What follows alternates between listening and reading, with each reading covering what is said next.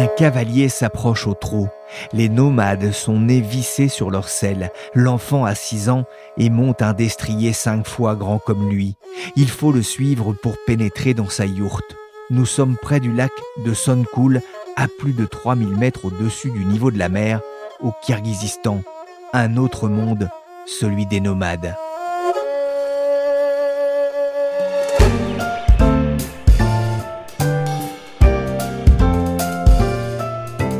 Pierrick Fay, vous écoutez La Story, le podcast des échos. Pendant cette période de fête de fin d'année, je vous invite en un voyage de quatre épisodes avec des auteurs qui me racontent leurs aventures, des explorateurs des temps modernes, pour passer du papier à la voix. Troisième épisode, un voyage dans les plis de la Terre, une aventure palpitante de 13 mois entre le Tadjikistan et la Mongolie, en passant par le Népal, le Laos ou le Xinjiang une aventure humaine et épuisante, mais ce n'est pas pour ça qu'ils sont venus à deux pour la raconter. L'aventure n'est pas seulement une posture physique dans un environnement exotique ou dangereux. Certes, ça peut être cela, mais c'est aussi une vision du monde et de la vie, une compréhension des autres et du sens de la vie et de l'existence qui doit absolument, intellectuellement, irriguer l'action. L'esprit d'aventure défini par Patrice Franceschi, écrivain et président du prix du témoignage d'aventure, du danger, de l'exotisme, une compréhension des autres et une certaine vision du monde. Il y a tout cela dans le livre vécu par Cécile et Charles-Antoine Schferrer, récompensé cette année par ce prix pour Entre les plis du monde, édité par Alizio, un livre qui se dévore, tablette en main pour mettre aussi des paysages et des visages sur cette incroyable aventure menée pendant 13 mois par ce couple téméraire. Ils ont marché, piloté une vieille bécane sur les routes chaotiques du Vietnam et levé le pouce sur des milliers de kilomètres sac au dos pour pénétrer les coins les plus reculés de l'Asie. Il est économiste, elle est chef de projet pour APF France Handicap. Bonjour Cécile Schferrer. Bonjour Pierrick. Bonjour Charles-Antoine. Bonjour. Alors, je vous demanderai pas si vous avez eu du mal à trouver les bureaux des échos, hein, même si le métro parisien peut parfois surprendre. Vous avez vécu un étonnant voyage. Il date un peu d'avant la crise sanitaire en 2017. Je parlais en préambule de l'esprit d'aventure, un mélange de danger, d'exotisme et de compréhension des autres et du monde. C'est vraiment ce qui a guidé vos pas tout au long de ce parcours? Oui, on peut probablement très bien résumer notre voyage et puis la, vision qu'on avait de ce voyage avec ce terme d'aventure parce qu'il y a à la fois euh, une volonté de de découvrir quelle est la marche du monde, au fond, la volonté d'aller dans des endroits les plus reculés possibles. Donc, il y a évidemment euh, une dimension peut-être dangereuse. Il y a toujours une dimension physique. Et puis, euh, cette espèce d'inconnu qui est lié au voyage, à l'aventure. Le mode de voyage pour nous a été essentiellement la marche à pied. Et par là même, ça définit tout le spectre de l'aventure, puisque on va dans des zones qui, a priori, ne sont accessibles que par ces petites chaussures. Chez des gens qui ne s'attendent pas à vous voir. Et comme le disait Charles-Antoine, cette dimension très physique qui nous a habité pendant un an nous a fait nous, nous dépasser donc euh, vraiment pour nous, voilà, l'aventure s'est incarnée de, cette manière-là. Et marcher, faire de l'autostop aussi un peu, c'est aussi la meilleure façon de, comprendre, de s'imprégner de la vie des autres? Oui, puisque déjà vous êtes obligé de vous abandonner, donc euh, entre guillemets, à l'autostop à la personne qui vous embarque et aussi chez les gens qui vous accueillent.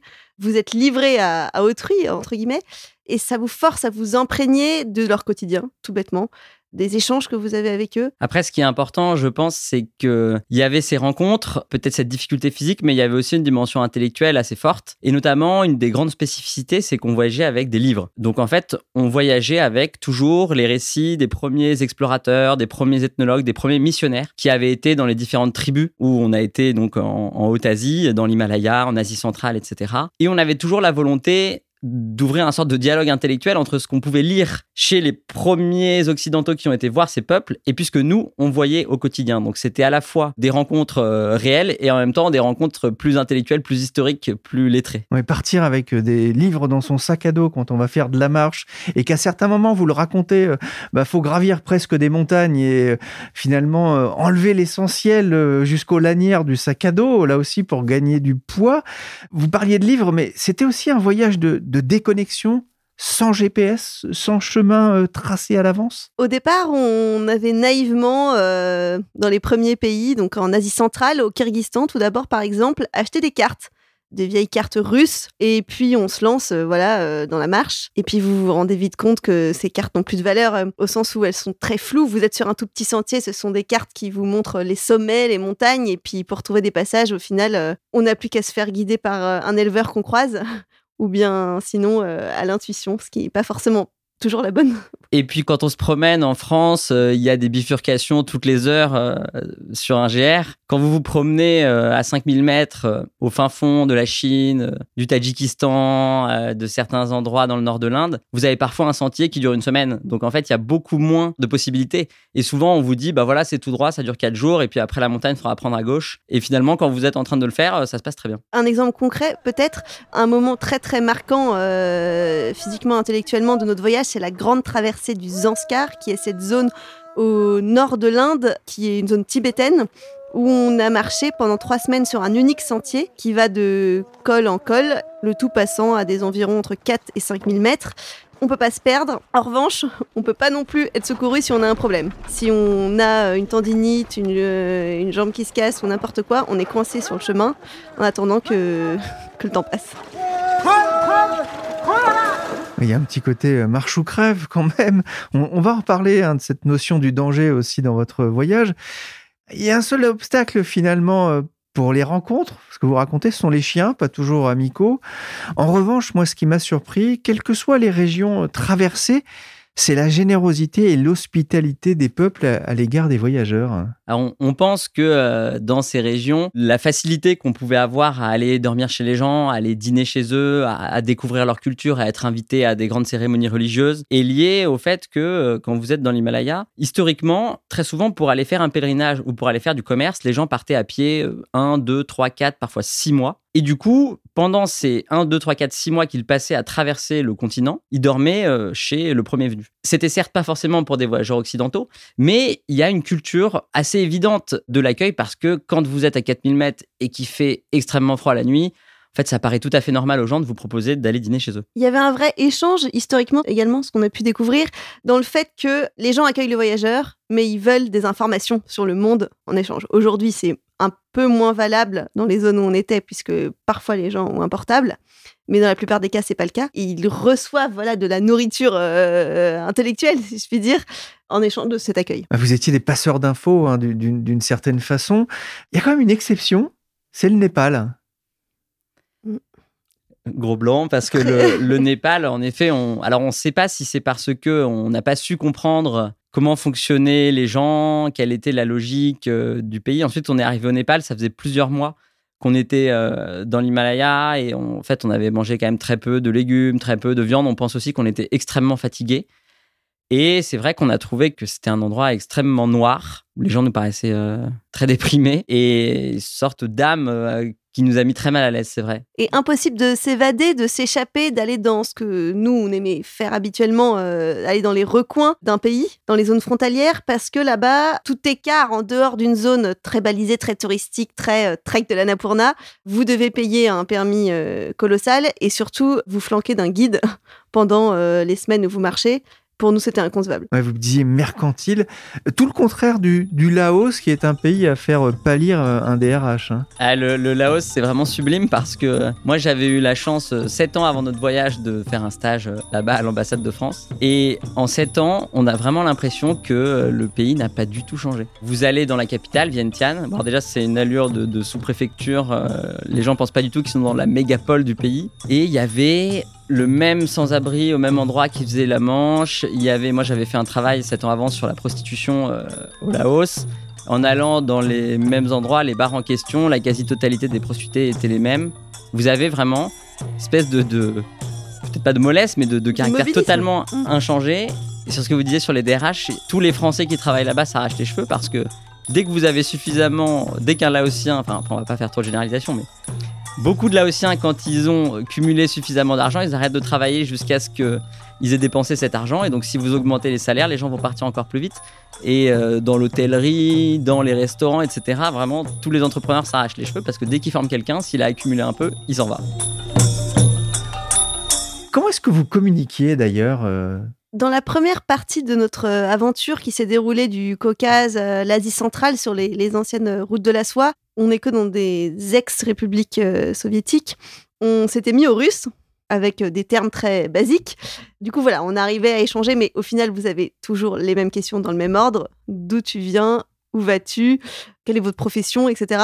Donc on arrivait à s'en sortir, on arrivait même à, bluffer euh, certaines personnes qui sont venues nous rendre visite, qui croyaient qu'on était devenus bilingues, alors qu'en fait tout simplement on, s'attend bien aux questions des interlocuteurs. Et pour le russe, il y a une petite facilité, c'est qu'il y a quand même beaucoup de mots qui sont euh, les mêmes en français et en russe. Du coup on avait évidemment commencé par cette liste-là, et ensuite vous faites tout un tas de périphrases pour essayer de vous euh, de vous faire comprendre. Donc par exemple zigzag, cosmos problème, catastrophe, tout ça, c'est des mots qui s'utilisent aussi en russe. Et pour les pays du coup suivants, quand on était par exemple en Inde, en Birmanie, dans presque chaque village, vous pouvez trouver un anglophone parce que tous les gens qui ont été au lycée parlent anglais. Et ensuite, quand on était en Chine, c'était absolument terrible parce que du coup, c'est extrêmement difficile de communiquer. Et euh, voilà, donc très souvent, les, gens se mettaient à nous parler en chinois. Si on comprenait pas, ils se mettaient à nous écrire en chinois. Voilà, en considérant que ce serait peut-être plus facile pour nous. Et du coup, là, c'était beaucoup plus complexe. À un moment, on avait euh, téléchargé une application sur euh, notre smartphone très basique qu'on avait à l'époque qui permettait de traduire notamment le menu dans un restaurant. Donc ça marchait très bien dans les, les boui les échoppes, incroyable. On s'est mis à vouloir traduire les, les banderoles qu'on voyait dans la rue, a priori des éléments de propagande. Et vous aviez Mao Tse-tung et la poire du lendemain, ou sur le lotus trône le kebab. Voilà, donc des choses qui, ça fonctionnait pas très bien. La religion est aussi présente dans les pages de ce livre. C'est un aspect qui reste fondamental pour de nombreux peuples que vous avez rencontrés. Il y avait aussi une dimension spirituelle dans ce voyage? Notamment, euh, un des sujets qui nous a le plus intéressé, c'était sur les interactions entre le religieux et l'économique c'est-à-dire euh, d'essayer de comprendre comment est-ce que les croyances influençaient ou pas le marché, le déploiement du marché, les relations, les transactions marchandes, et inversement, comment est-ce que par exemple quand quelqu'un changeait de religion, quand on voyait arriver par exemple la religion chrétienne, qu'elle soit catholique, protestante ou autre, ou quand vous aviez un déploiement du bouddhisme ou de l'islam, notamment toutes ces grandes religions, est-ce que ça allait avoir une influence en fait sur le quotidien, sur le mode de vie? Et du coup, ça, c'est vraiment quelque chose qui nous a énormément intéressés avec euh, tout un tas de cas qui étaient passionnants, avec du syncrétisme, avec vraiment euh, des, interactions avec le marché en permanence. il y avait le business du chaman notamment. Hein, qui est un gros business. Alors ça, le, chamanisme, c'était quelque chose de fascinant parce qu'en fait, on a l'impression que toutes ces zones d'Asie sont des zones bouddhistes, ou du moins pour une bonne partie de l'Himalaya, pour l'Asie du Sud-Est. Et en fait, derrière le, le, bouddhisme apparent, il y a un chamanisme permanent. C'est-à-dire que presque à chaque fois, vous avez officiellement des pays qui sont bouddhistes, et puis en fait, au quotidien, les gens, ils sont animistes. Pour reparler du Laos, par exemple, dans les entreprises, vous avez des hôtels pour les esprits. Donc, par exemple, vous pouvez avoir un esprit qui protège telle entreprise, telle entreprise, telle entreprise. Sur les chamans, euh, il y a beaucoup d'enjeux, en effet, aussi financiers, parce que le chaman, c'est à la fois un devin, un médecin, et euh, du coup, il y a vraiment tout un tas de questions autour de ça. Charles-Antoine, vous, vous êtes économiste chez Asterès, la dimension économique hein, vous intéressait, j'imagine. Vous êtes allé là où le capitalisme pénètre difficilement, même si on pouvait trouver, alors ça, ça m'a surpris, du Nutella, des oursons lus en chocolat ou des barres sucrées au milieu de nulle part. Oui, on voyait parfois un petit moine euh, tibétain qui buvait une grande bouteille de Fanta. Donc ça, pour l'œil occidental, euh, c'est parfois euh, surprenant ou un peu choquant, entre guillemets. Ce qui était intéressant, c'était à la fois de voir, en effet, quelle était la pénétration de l'industrie, la pénétration du marché, jusqu'où est-ce qu'on pouvait trouver ce genre de, produits manufacturés.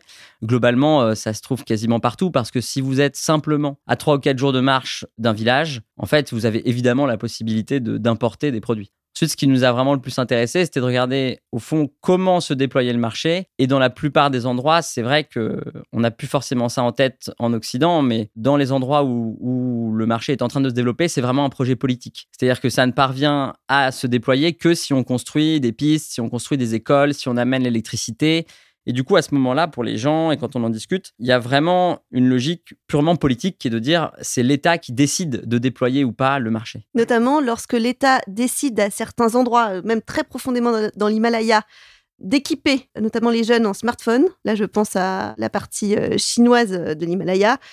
Là, c'est la fin, puisque euh, des tribus tibétaines, notamment passer du temps chez des Tibétains catholiques, donc double ration de violence euh, de la part du pouvoir. Ils se retrouvent équipés d'un smartphone et là, d'un coup, se désintéressent des traditions qu'on leur enseigne à la veillée, se sinisent complètement par les séries qu'ils regardent, etc. Oui, ça c'est un thème qui revient souvent au fil des pages, c'est celui de l'acculturation. Euh, vous donnez l'exemple des Gourkhas du clan euh, Rajput-Kasi au Népal ou chez les Naxis en, Chine. Hein. C'était évidemment un des grands débats. comment est-ce que les gens parviennent ou pas à préserver leur culture une partie de leur culture tout en se modernisant tout en entrant dans, la modernité. L'idée n'était pas du tout de dire euh, Ah, c'est terrible, euh, il faudrait qu'il reste euh, des bons sauvages, etc.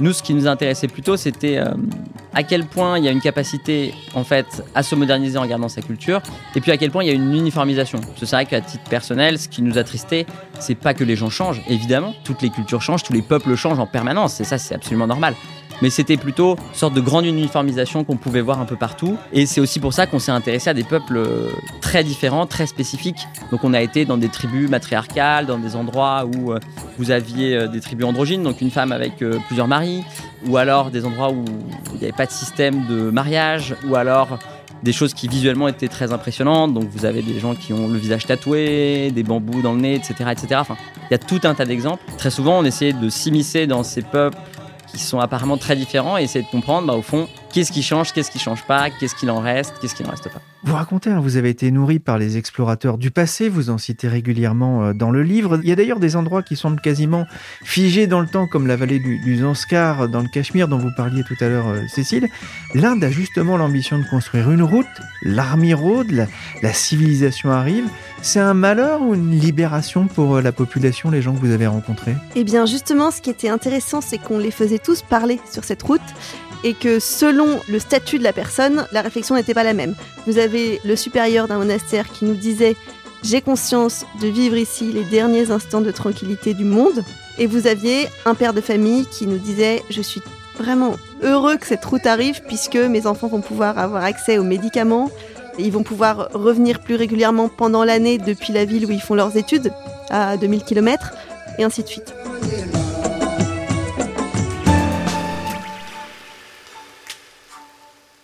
On a parlé euh, d'exotisme et de danger euh, dans l'aventure. Vous êtes passé par des endroits en, tension, en guerre larvée. Hein. Il y avait l'Arménie, vous êtes passé aux portes de l'Afghanistan dans le Pamir, une région où fleurit le trafic de drogue. À la fin, vous êtes allé même dans la région des Ouïghours. On pourrait prendre ça pour de l'inconscience? Alors disons qu'il y avait peut-être une, certaine inconscience, mais qui pour moi n'était pas due euh, aux conditions politiques. L'inconscience la plus élevée, elle était due au fait qu'on dépendait totalement des gens. Donc vous êtes en effet au fin fond de la Chine, euh, vous montez dans n'importe quelle voiture de la première personne qui s'arrête et qui baisse sa fenêtre. Politiquement, je pense qu'on n'a pas forcément été dans des zones euh, où on mettait notre vie en risque. Alors peut-être un endroit en Birmanie où on a voulu aller rejoindre, euh, j'y pense en parlant, des rebelles. Donc en fait, c'est entre guillemets des gentils rebelles. C'est-à-dire que bon, tout le pourtour de la Birmanie est maillé de, de, violence. Et notamment, il y a un endroit où c'est l'armée birmane qui fait le trafic de drogue et puis les rebelles qui luttent contre ça. Et du coup, c'est un endroit où il y a un front. On avait repéré les checkpoints et puis on s'était arrangé pour essayer de rejoindre les rebelles.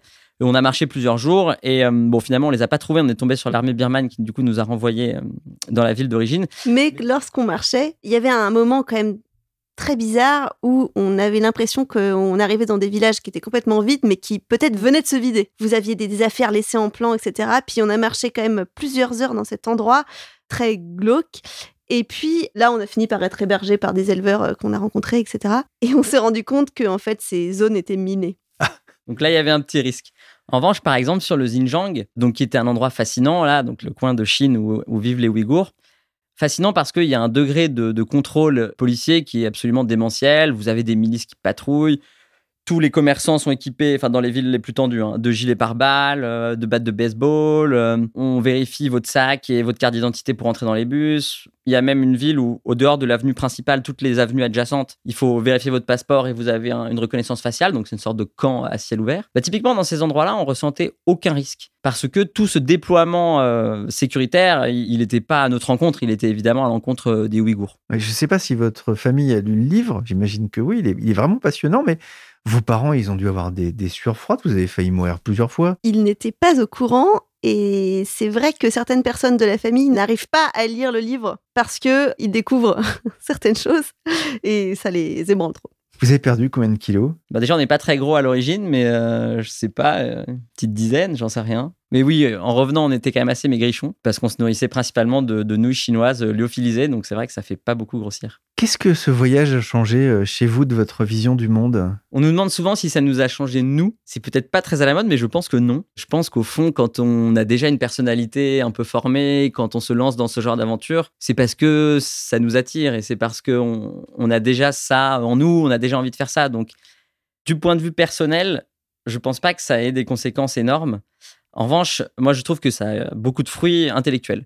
C'est-à-dire que sur notre vision de la marge du monde, sur notre vision bah, de la relation entre l'économie et les cultures, entre les croyances et les cultures, entre le don et le marché, enfin, il y a énormément de sujets comme ça qu'on a pu soulever parce que le fait d'aller analyser euh, des endroits euh, qui sont au tout début de la mise en place de notre système marchand et puis on peut dire même moderne, c'est vraiment des exemples extraordinaires pour comprendre ensuite euh, ce qui se passe pour de bon dans nos sociétés aussi. Donc je dirais que le changement, il est peut-être plus d'ordre intellectuel que d'ordre euh, personnel. Peut-être deux piliers phares qui sont les conclusions de cet ouvrage, qui est que toute société, même la nôtre, repose sur un système de croyances et un système permanent de don contre don, et qui fait que toute société repose sur cet échange et sur cette confiance qui se crée. Et même, par exemple, du coup, quand on analyse euh, le bon fonctionnement du marché, on se rend compte que les transactions économiques fonctionnent bien s'il y a beaucoup de dons et s'il y a beaucoup de croyances. Ça peut paraître un peu euh, antithétique avec l'image qu'on a du, marché, mais au fond, si on veut éviter d'avoir énormément de coûts parce qu'on doit déployer beaucoup de contrôles, beaucoup d'institutions qui sont là pour vérifier qu'on triche pas, pour vérifier que les gens se font confiance, etc., etc. Euh, au fond, une, façon de le faire euh, sans aucun coût, c'est d'avoir à la fois beaucoup de dons contre dons et beaucoup de croyances. Et du coup, dans les endroits où on allait, c'est probablement là que le marché est le plus efficace. Parce que vous avez du coup un excellent fonctionnement de l'économie, euh, tout simplement parce qu'elle n'est pas pensée comme au dehors de la société. Le don qui n'est jamais gratuit, hein, pour reprendre les mots d'un anthropologue Marcel Mauss.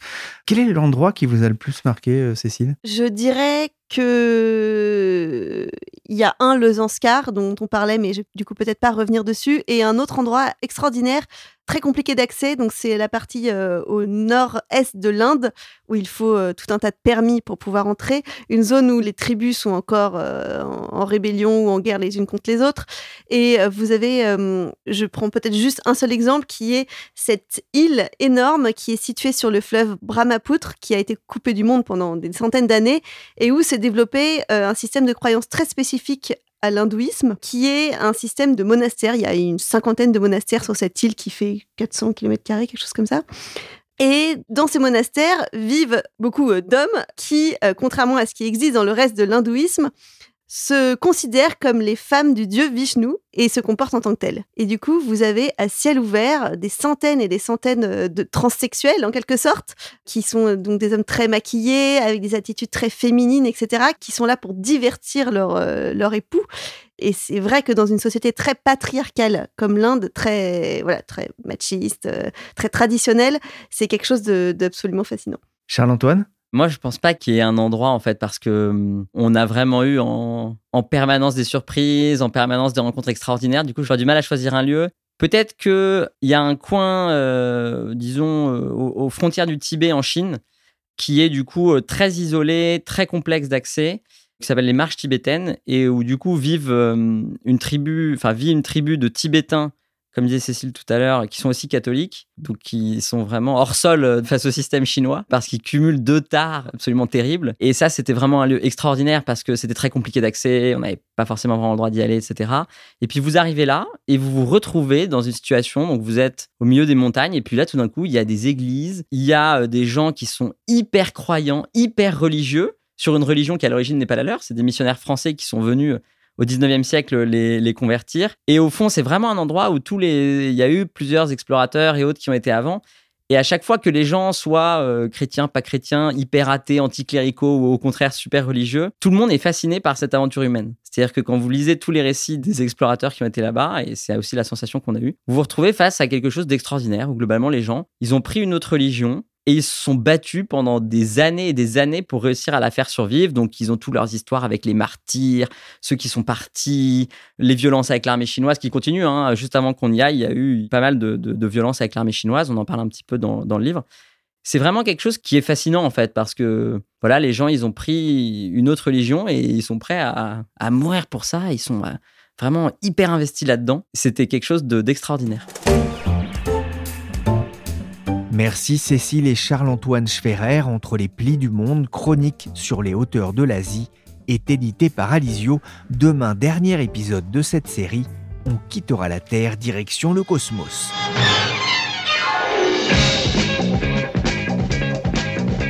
La story s'est terminée pour aujourd'hui. Cette émission a été réalisée par Willy Gann, chargé de production et d'édition Michel Varnet.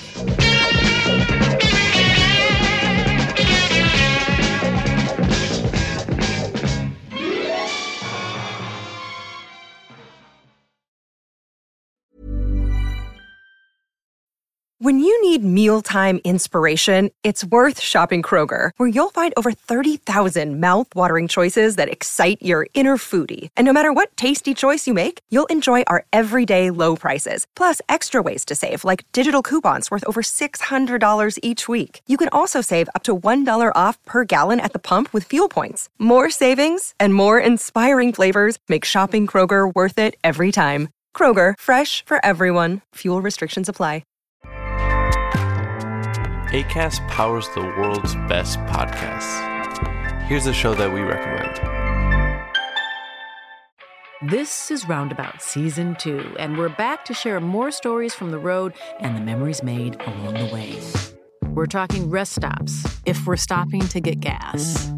You will be timed. you will be for sure. Misguided plans. I grew up in the city, so I have like you know, a healthy fear of real extreme darkness. this was like wilderness. A lot of laughs. Y'all weird, but you, yeah, you, you were different. Like you were real different, bro. I can't really put my finger on it. And so much more.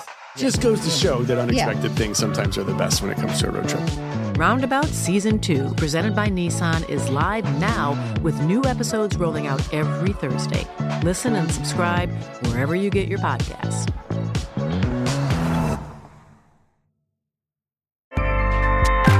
ACAST helps creators launch, grow, and monetize their podcasts everywhere. ACAST.com.